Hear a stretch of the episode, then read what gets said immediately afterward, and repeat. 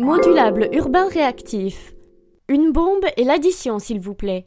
Plutôt que plonger son nez dans son bouquin ou son téléphone, pourquoi ne pas profiter d'une performance de street art en buvant sa limonade en terrasse?